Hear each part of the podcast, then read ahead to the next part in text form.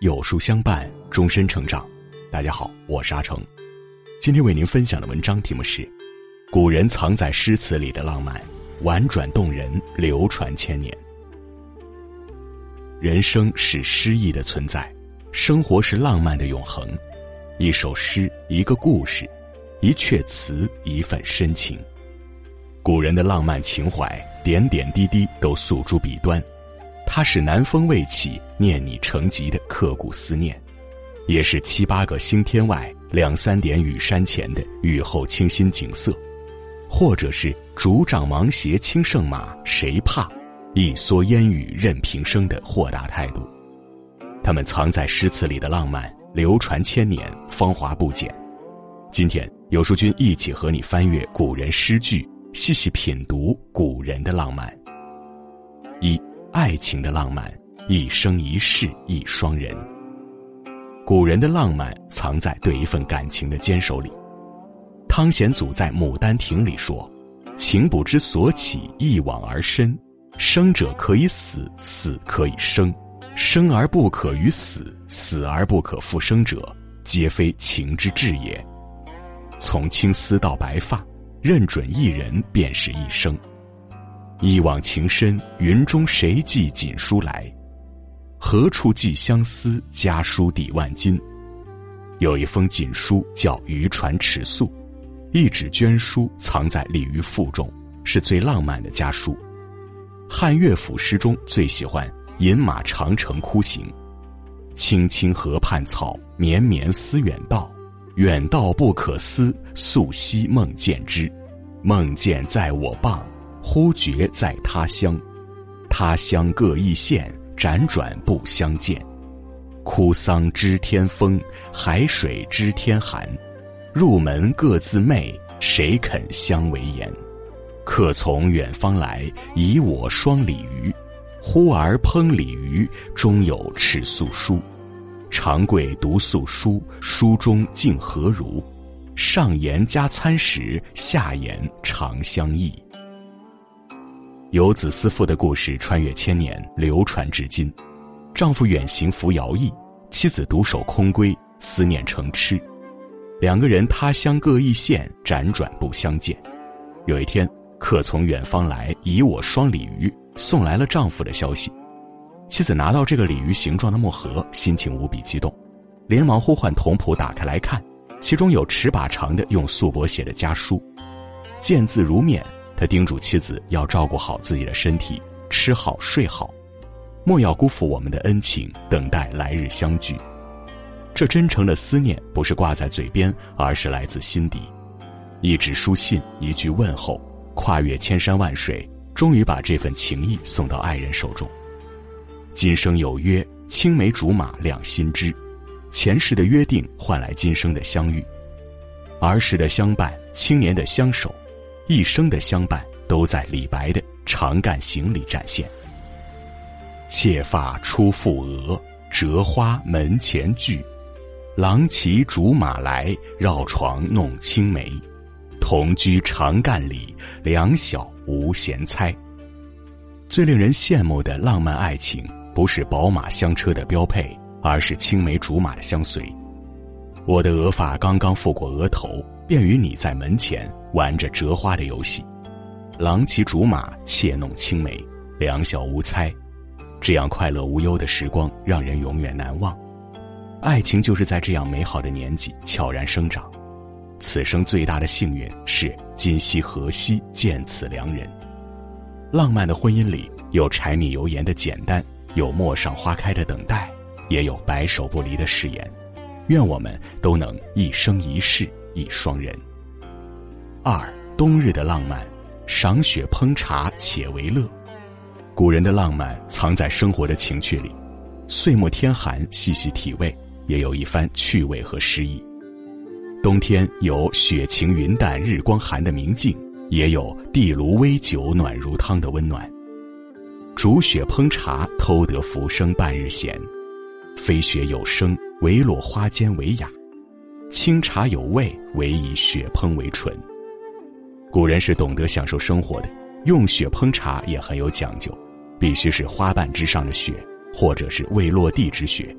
最常见的是梅花上的雪，用带着花香的雪水煮茶，清新脱俗，别有一番雅趣。大雪纷飞的冬季，最适合静下来细品生活。陆游在《雪后煎茶》中写道：“雪叶清干掌井泉，自携茶灶就烹煎。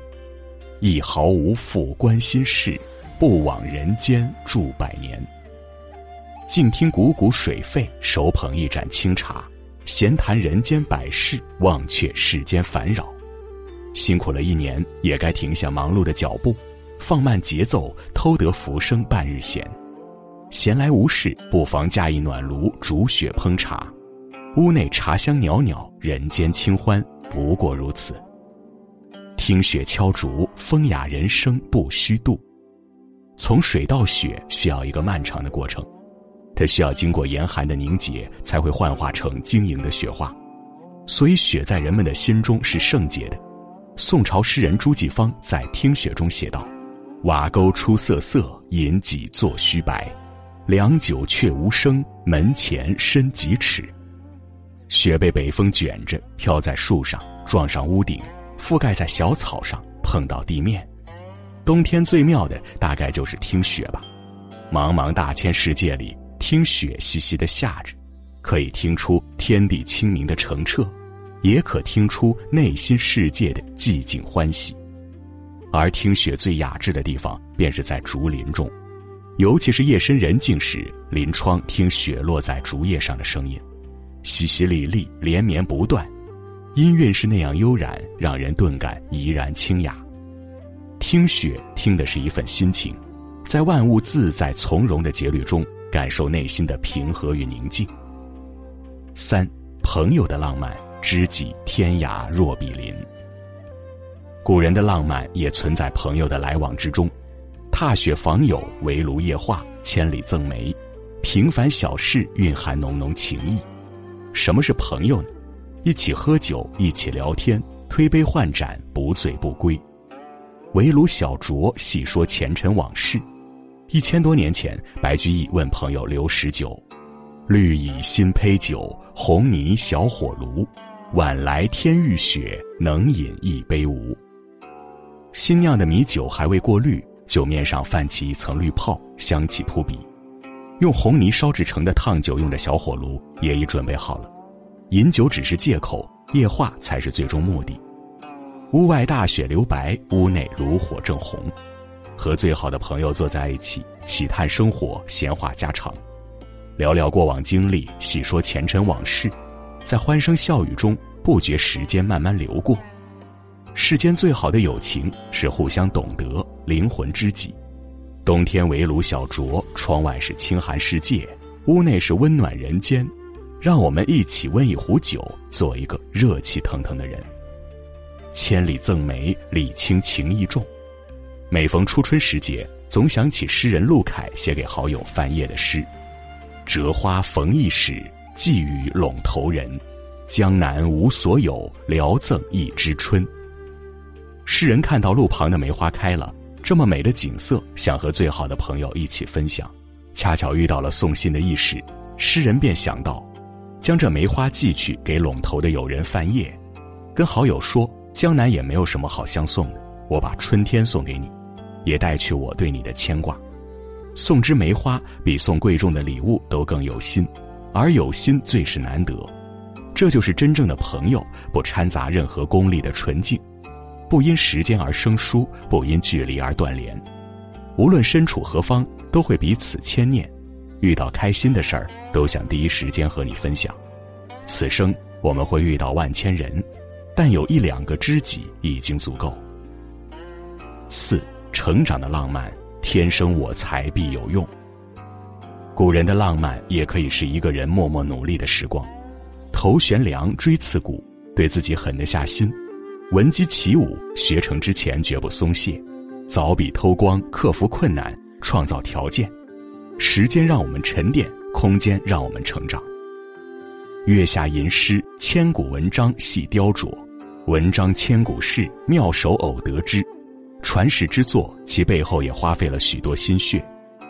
中唐苦吟诗人贾岛是最用功的诗人，往往为了一句诗搜肠刮肚、冥思苦想。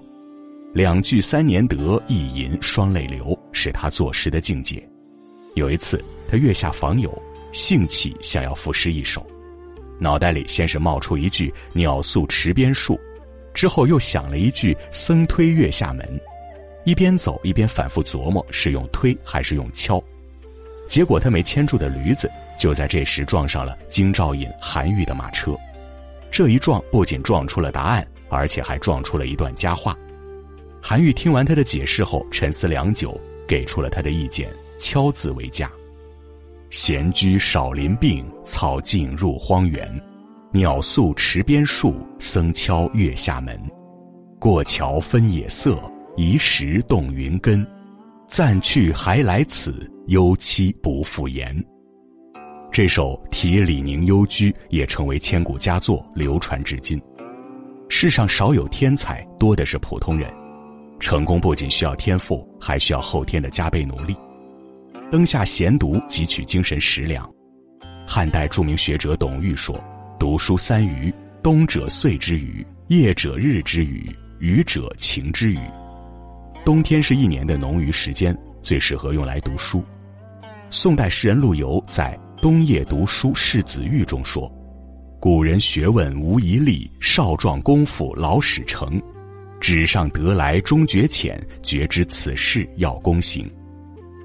深夜闲来无事，拿起一本书，诗人陆游和儿子一起阅读，边看书边教育孩子：读书要像古人那样竭尽全力，要想将来有所成就，就要在少年时勤奋努力。不但拥有书本中的知识，还要同时具有实践的精神。只有孜孜不倦、持之以恒，才是做学问应该具有的品质。这个读书的夜晚，因为有了父亲的谆谆教诲，显得格外温馨。灯下夜读，实乃世间轻福也。品一口香茶，捧一卷书，史书中探古今沉浮，散文里生万千柔情，小说里又悲喜人生。古人的浪漫让人陶醉，也让人向往。浪漫只是形式，而真正的内核只有一个字：爱。爱这世间的一切。爱伴侣，则以成终老；选一人白首，爱生活，一日有三餐，有枕可安眠；爱朋友，相知无远近，万里尚为邻；爱自己，读书破万卷，功道自然成。愿你也能像古人一样静下心来，好好经营自己的生活，平凡的日子也要过成最幸福的模样。点亮再看，与书友们一起细品诗词。感悟人生。